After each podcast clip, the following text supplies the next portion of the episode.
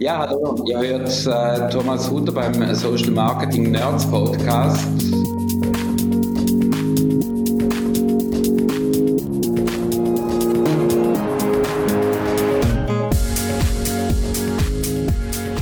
Hallo Thomas, herzlich willkommen zu einer neuen Folge Social Marketing Nerds Podcast heute mit einem kleinen News Update, denn es gibt etwas, was ähm, seit letzter Woche ziemlich kontrovers diskutiert wird. Es gibt ein Tool von Facebook, ähm, das dazu führen kann, dass eure Anzeigen nicht mehr ausgeliefert werden und es gab einen sehr spannenden Blogartikel letzte Woche auf dem Blog von Thomas Hutter und deswegen ist der Thomas heute zu Gast bei uns. Grüß dich Thomas, hi. Ja, hi.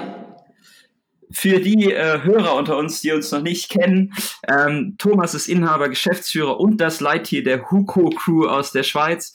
Er ist äh, einer der renommiertesten Facebook-Marketing-Experten im deutschsprachigen Raum, stand bei uns auf dem Ads Camp in Köln schon dreimal auf der Bühne und ihr habt entsprechend einen Blog, der somit das manifestiert und beschreibt, was in der Facebook-Welt aktuell draußen passiert und ähm, seid immer sehr vorne mit dabei, wenn es um Updates und News geht. Und letzte Woche gab es einen Artikel mit der Überschrift Hartes Vorgehen bei miesem Kundenfeedback oder wenn deine Ads plötzlich nicht mehr rennen. Thomas, du beschreibst da das Kundenfeedback-Tool von Facebook. Erzähl doch mal kurz, was es mit dem Tool auf sich hat. Ja, und das äh, Kundenfeedback-Tool, das ist, glaube ich, bei vielen noch nicht auf dem Radar, wurde von Facebook von ein bisschen mehr als einem Jahr äh, im Juni 2018 angekündigt. Ähm, war, glaube ich, lange ein bisschen im Verborgenen, ähm, scheint jetzt breiter ausgerollt worden zu sein, beziehungsweise es werden jetzt für ganz viele Seiten Daten erfasst und ähm, das Tool sollte eigentlich bei Menschen, die aufgrund von Ads irgendwelche Dinge gekauft haben oder wo Facebook denkt, dass Menschen Dinge gekauft haben, ähm, bei den entsprechenden Personen, die die Handlungen vollzogen haben, ähm, eine kleine Umfrage stellen, ähm, wie man zufrieden ist mit dem Produkt, mit Lieferung, mit Kundendienst. Und das wird dann entsprechend kategorisiert. Das heißt, Facebook fragt gar nicht das Erlebnis innerhalb der Plattform ab, sondern wirklich den Transaktionsprozess. Hey, du hast aufgrund dieser Anzeige ein Produkt gekauft und dann wird diese Umfrage im Feed des potenziellen Kunden oder derjenige, der dann gekauft hat, sieht entsprechend diese Umfrage. Ja, also Facebook, Facebook beschreibt das eigentlich im, im Hilfebereich relativ schwammig. Ähm, man bezieht sich auf diese Umfragen und es heißen aber auch noch weitere Daten, aber woher das diese Daten sind, da steht nichts dazu. Aber es scheint so, dass äh, tatsächlich primär Menschen, die die Ads geklickt haben und äh, vielleicht zusammen dann mit dem entsprechenden Pixel-Event oder vielleicht auch später hochgeladene Daten, je nachdem, wie jemand die Offline-API nutzt, äh, den, tatsächlich den Konsumenten befragt rund um das Erlebnis dann, was nach dem Ad-Click passiert ist. Okay. Das, was Facebook bekannt gibt, ist ja, dass ähm, drei entscheidende Faktoren abgefragt werden. Das ist zum einen die Produktqualität, also in welchem Zustand ist das Produkt, äh, ist es so erwartet wie beschrieben. Dann mhm. wird nachgefragt, ähm, in welchem Zeitraum ist das Produkt bei dir eingetroffen, also so die Lieferzeit und mhm. der Kundenservice, also bin ich irgendwie ansprechbar, falls es ähm, Retour-Rückfragen gibt etc. Ähm, jetzt ist das natürlich etwas, wo ähm, Advertiser in der Vergangenheit vermutlich ähm, einfach skaliert haben, ja, ohne vielleicht ähm, hinten dran die ganzen ähm, ja, Ketten äh, in Betracht zu ziehen. Es ist ja jetzt für das, was, was Facebook da ausrollt, ähm, für den E-Commercer an sich schon ein ziemlich großer Einschnitt, weil ich auf einmal ähm, ziemlich ähm, viele Feedback-Daten auch ähm, entsprechend aufbereiten muss oder das Produkterlebnis als solches halt viel besser gestalten muss. Ja, absolut. Ähm, ich sage jetzt mal, als, als Werbetreibender hat man primär den Absatz äh, im, im Kopf und, und handelt entsprechend danach. Mhm. Und äh, wenn man jetzt die Bewertungskriterien von Facebook betrachtet, äh, haben die ja eigentlich nichts mit dem, mit dem reinen Shopping-Erlebnis äh, bis und mit Bestellung zu tun, sondern eben was danach passiert. Und ähm, ich glaube, gerade aus Advertiser-Sicht äh, sind das Dinge, die man nicht unbedingt so im Fokus hat und äh, die jetzt aber hier ähm, doch relativ ein einschneidendes Erlebnis ähm, auf äh, schlussendlich das Advertising dann bringen. Mhm. Jetzt liegen die transaktionsstarken Monate ja so ein bisschen vor uns. Der Black Friday wird irgendwann ähm, im November dann vor der Tür stehen. Das Weihnachtsgeschäft fängt vermutlich ab September an. Ähm, jetzt rollt Facebook gerade dieses Tool ähm, zu einer Zeit aus, wo man sich eigentlich in der Vorbereitung befindet. Das heißt, mhm. würdest du raten, diese ganzen Themen und auch die Art und Weise, wie ich kommuniziere, nochmal komplett auf den Prüfstand zu stellen? Weil das Risiko ist ja durchaus jetzt da, dass in dieser Zeit dann einfach meine Advertising-Aktivitäten ähm, vielleicht nicht mehr, nicht mehr voll, volle Früchte tragen. Ja, also ich glaube äh, prinzipiell, was man, was man mal primär schauen muss, wo steht man überhaupt? Mhm. Also mal den, den Status-Check, äh, wo oder wie werde ich aktuell bewertet. Das Ganze ist eine Skala von, von fünf runter nach eins. Mhm. Ähm, gefährlich wird es ja, wenn ich den Wert von zwei unterschreite. Das heißt, sobald ich eine Bewertung habe, die unter zwei liegt, äh, habe ich Einschränkungen bei der Ads-Auslieferung, beziehungsweise ähm, entsprechend wird es natürlich auch teurer. Also ich kriege ähm, weder die Quantität hin, ähm, noch wahrscheinlich eben günstige Klickpreise ähm, was dann wahrscheinlich irgendwo halt auch wieder mit, mit äh, Klickverhältnis etc. zusammenhängt. Mhm. Und sollte der Wert unter eine 1 fallen, wobei, dass er unter eine 1 fällt, da muss dann schon ordentlich viel negatives Feedback kommen, mhm. ähm, dann wird der Ad-Account äh, grundsätzlich gefleckt. Das heißt, ich kann zwar irgendwelche Ads aufsetzen, aber die gehen nicht durch. Okay. Und äh, von dem her wäre es wahrscheinlich sinnvoll, jetzt gerade vor diesen umsatzstarken Monaten, dass man mal überprüft, wo stehe ich überhaupt. Mhm. Ähm, beziehungsweise muss ich da bereits jetzt äh, kommunikativ äh, Maßnahmen treffen, weil ein, ein, ich sage jetzt mal, ein Teil des Erlebnisses kann man natürlich über die Kommunikation auch steuern. Mhm. Ähm, wenn ich jetzt beispielsweise Produkte anbiete, die eine lange Lieferfrist haben, dann ist ja grundsätzlich eine lange Lieferfrist ist ja nicht per se ein Problem, wenn der Kunde weiß, dass er lange darauf warten muss. Mhm. Das negative Erlebnis kommt eigentlich dann, wenn ich etwas bestelle und das trifft nicht ein. Ich habe auch keine Sendungsverfolgung beziehungsweise Lieferstati-Verfolgung. Und ähm, dann ist meine Erwartungshaltung entsprechend schlecht, weil ich habe was bestellt, unter Umständen vielleicht sogar über die Kreditkarte bereits bezahlt, mhm.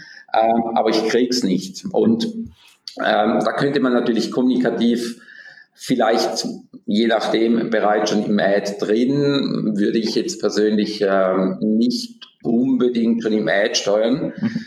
Ähm, aber spätestens dann, wenn es um den Bestellprozess geht, dass man auch ähm, proaktiv darauf hinweist, hey, Lieferfrist drei Wochen, vier Wochen, ähm, wenn das entsprechend der Fall ist.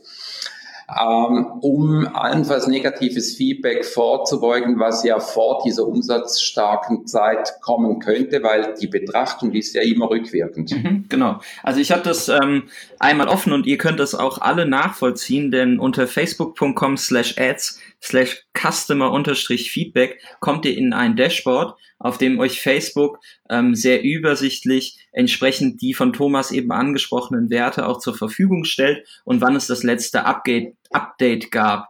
Ähm, ich habe jetzt lustigerweise alle meine Seiten die hier im Customer Feedback Tool schon hinterlegt sind, immer mit dem gleichen Update-Datum. Ähm, ist vielleicht ganz spannend, ähm, so Analogie zur, zur äh, Google-Welt. Äh, es gab immer verschiedene Tool-Anbieter, die dann neue Werte äh, wöchentlich ähm, rausgehauen haben. Und hier scheint es auch so zu sein, dass ähm, die entsprechenden Accounts einmal pro Woche alle sieben Tage aktualisiert werden. Müsste man beobachten, ob das dann bei dem Rhythmus tatsächlich bleibt. Die rückwirkende Betrachtung ähm, gliedert sich dann, wie Thomas gesagt hat, in entsprechende ähm, fünf äh, Bewertungsschritte. Lass mal kurz durchgehen. Also vier bis fünf heißt, alles ist cool, ähm, der Kunde gibt positives Feedback, ich muss mir eigentlich erstmal um nichts Sorgen machen. Ne? Ja, also ich glaube, vier bis fünf, äh, da schreibt Facebook dann auch äh, auf der Seite, liegt über dem Durchschnitt. Okay. Drei bis vier ist das durchschnittliche Kundenfeedback, die Bewertung entspricht ähm, anderer E-Commerce-Unternehmen, also es ist dann quasi so ein bisschen der, der Branchendurchschnitt, wenn ich eine drei bis vier habe. Ähm, zwei bis drei fängt an kritisch zu werden. Das sagt dann Facebook auch selber, dass die Performance definitiv schlechter wird und die Anzeigen teurer werden. Und bei einer eins bis zwei oder dann auch bei einem Wert unter eins ähm, wird es extrem, äh, extrem kritisch. Das wird natürlich auch mhm. farblich dargestellt. Also alles, was unter drei ist, fängt an gelb zu werden und danach wird's rot.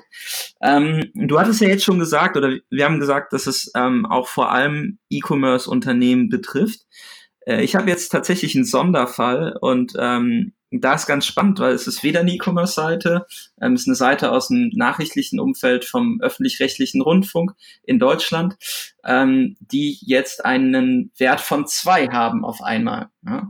Äh, die haben weder ein Pixel ja. auf der Seite, äh, die verkaufen kein Produkt, ähm, aber es werden diese Daten trotzdem stichprobenartig ähm, bei den Usern eingesammelt.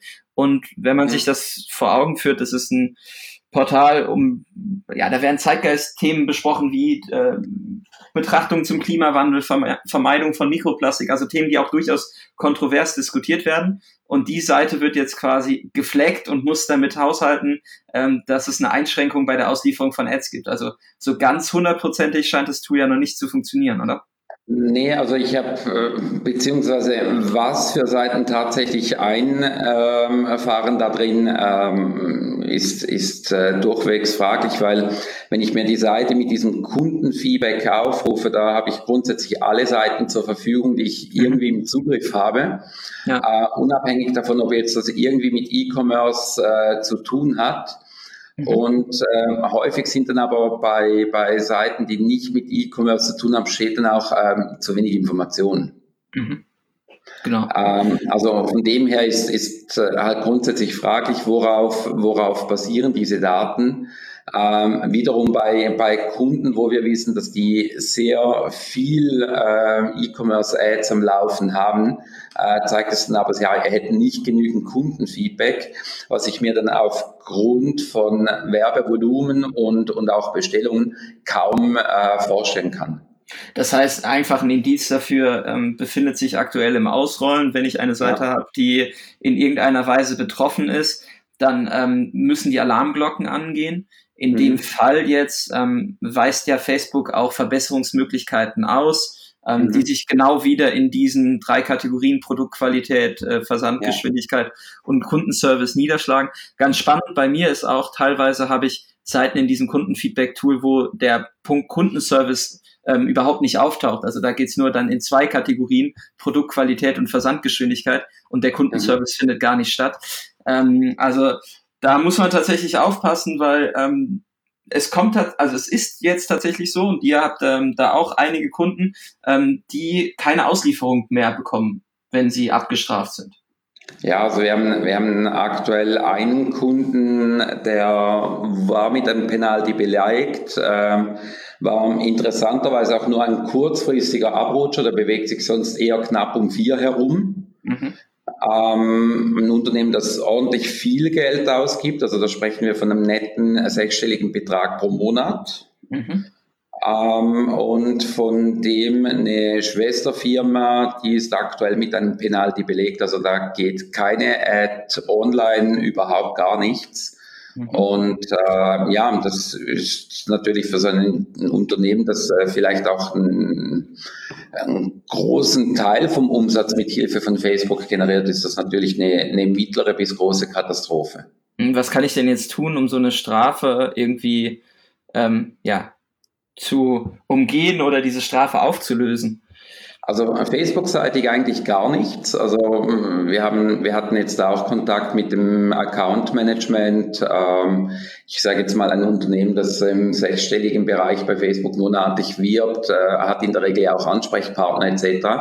Äh, also eine Lockerung der Sperrung oder so ähm, kann man nichts machen. Mhm. Ähm, man muss also das eigentlich aussitzen bis zu dem Zeitpunkt, wo die Bewertungen wieder besser werden. Mhm. Ähm, das ist natürlich insofern ein bisschen kritisch, weil ja die, ähm, das sind rückwirkende Resultate, die reinkommen.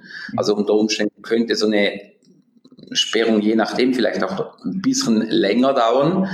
Äh, und selbstverständlich natürlich die Kommunikation auch generell anpassen, ähm, wo die Erwartungshaltung ändert. Mhm. Okay. Also jetzt gerade beim, beim einen Kund, äh, der hat Produkte, die man vorbestellt. Mhm, okay.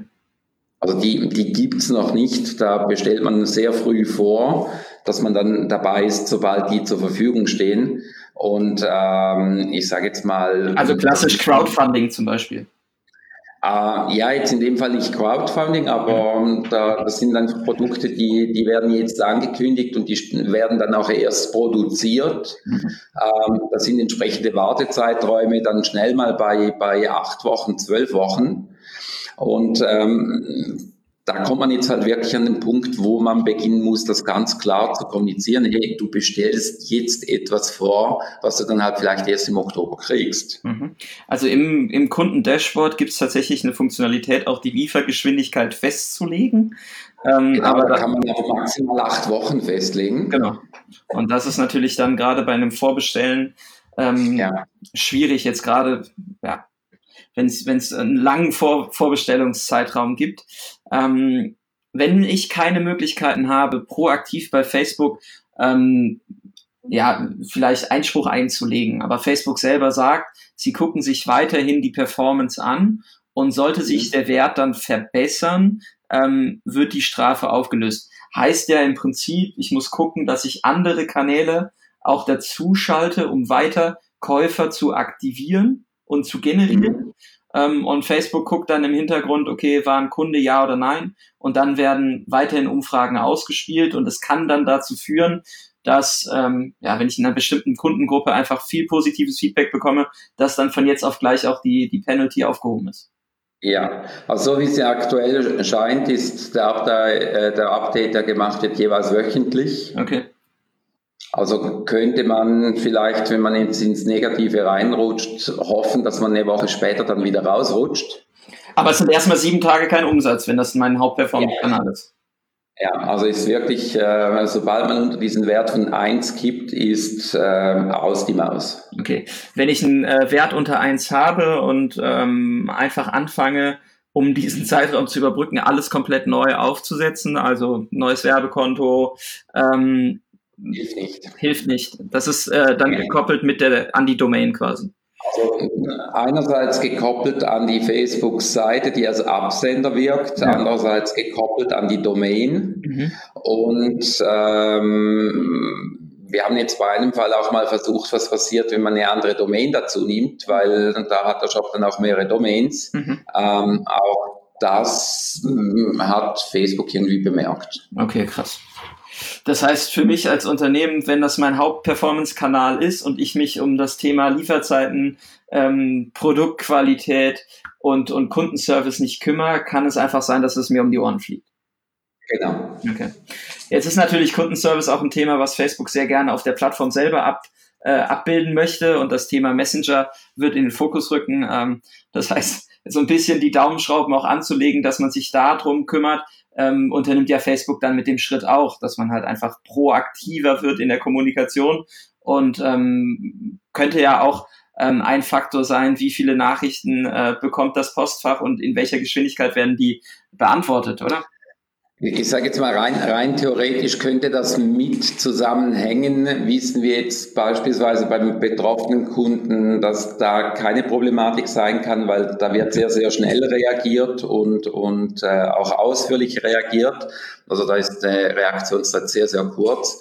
Ähm, könnte jetzt da nicht der Fall sein, aber grundsätzlich von der Überlegung her äh, glaube ich, äh, ist, ist dieser Ansatz schon etwas, was man einfach mit in Betracht ziehen könnte. Okay. Jetzt gibt es natürlich viele ähm, Facebook-Werbetreiber oder Plattformen, wie zum Beispiel Wish, die in der Vergangenheit äh, ein extrem hohes Volumen an Ads auch in dem Kanal ausgespielt haben, wo jetzt auf der Facebook-Seite an sich schon die Bewertung eher in so eine Richtung 2 geht.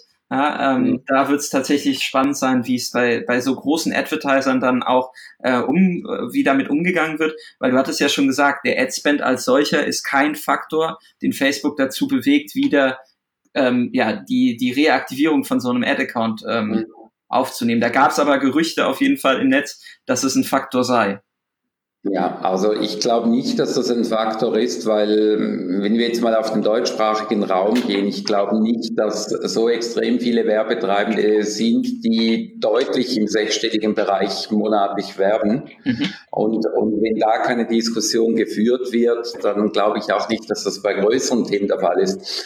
Ähm, das heißt, Plattform Policy ist ja bei verschiedenen Themen, auch wenn man jetzt so Sonderthemen nimmt, äh, äh, in den USA CBD ist beispielsweise so ein Thema oder auch im Zusammenhang mit, mit äh, Marihuana-Legalisierung in Kalifornien, wo die Plattform ja absolut nicht mit sich sprechen lässt. Mhm.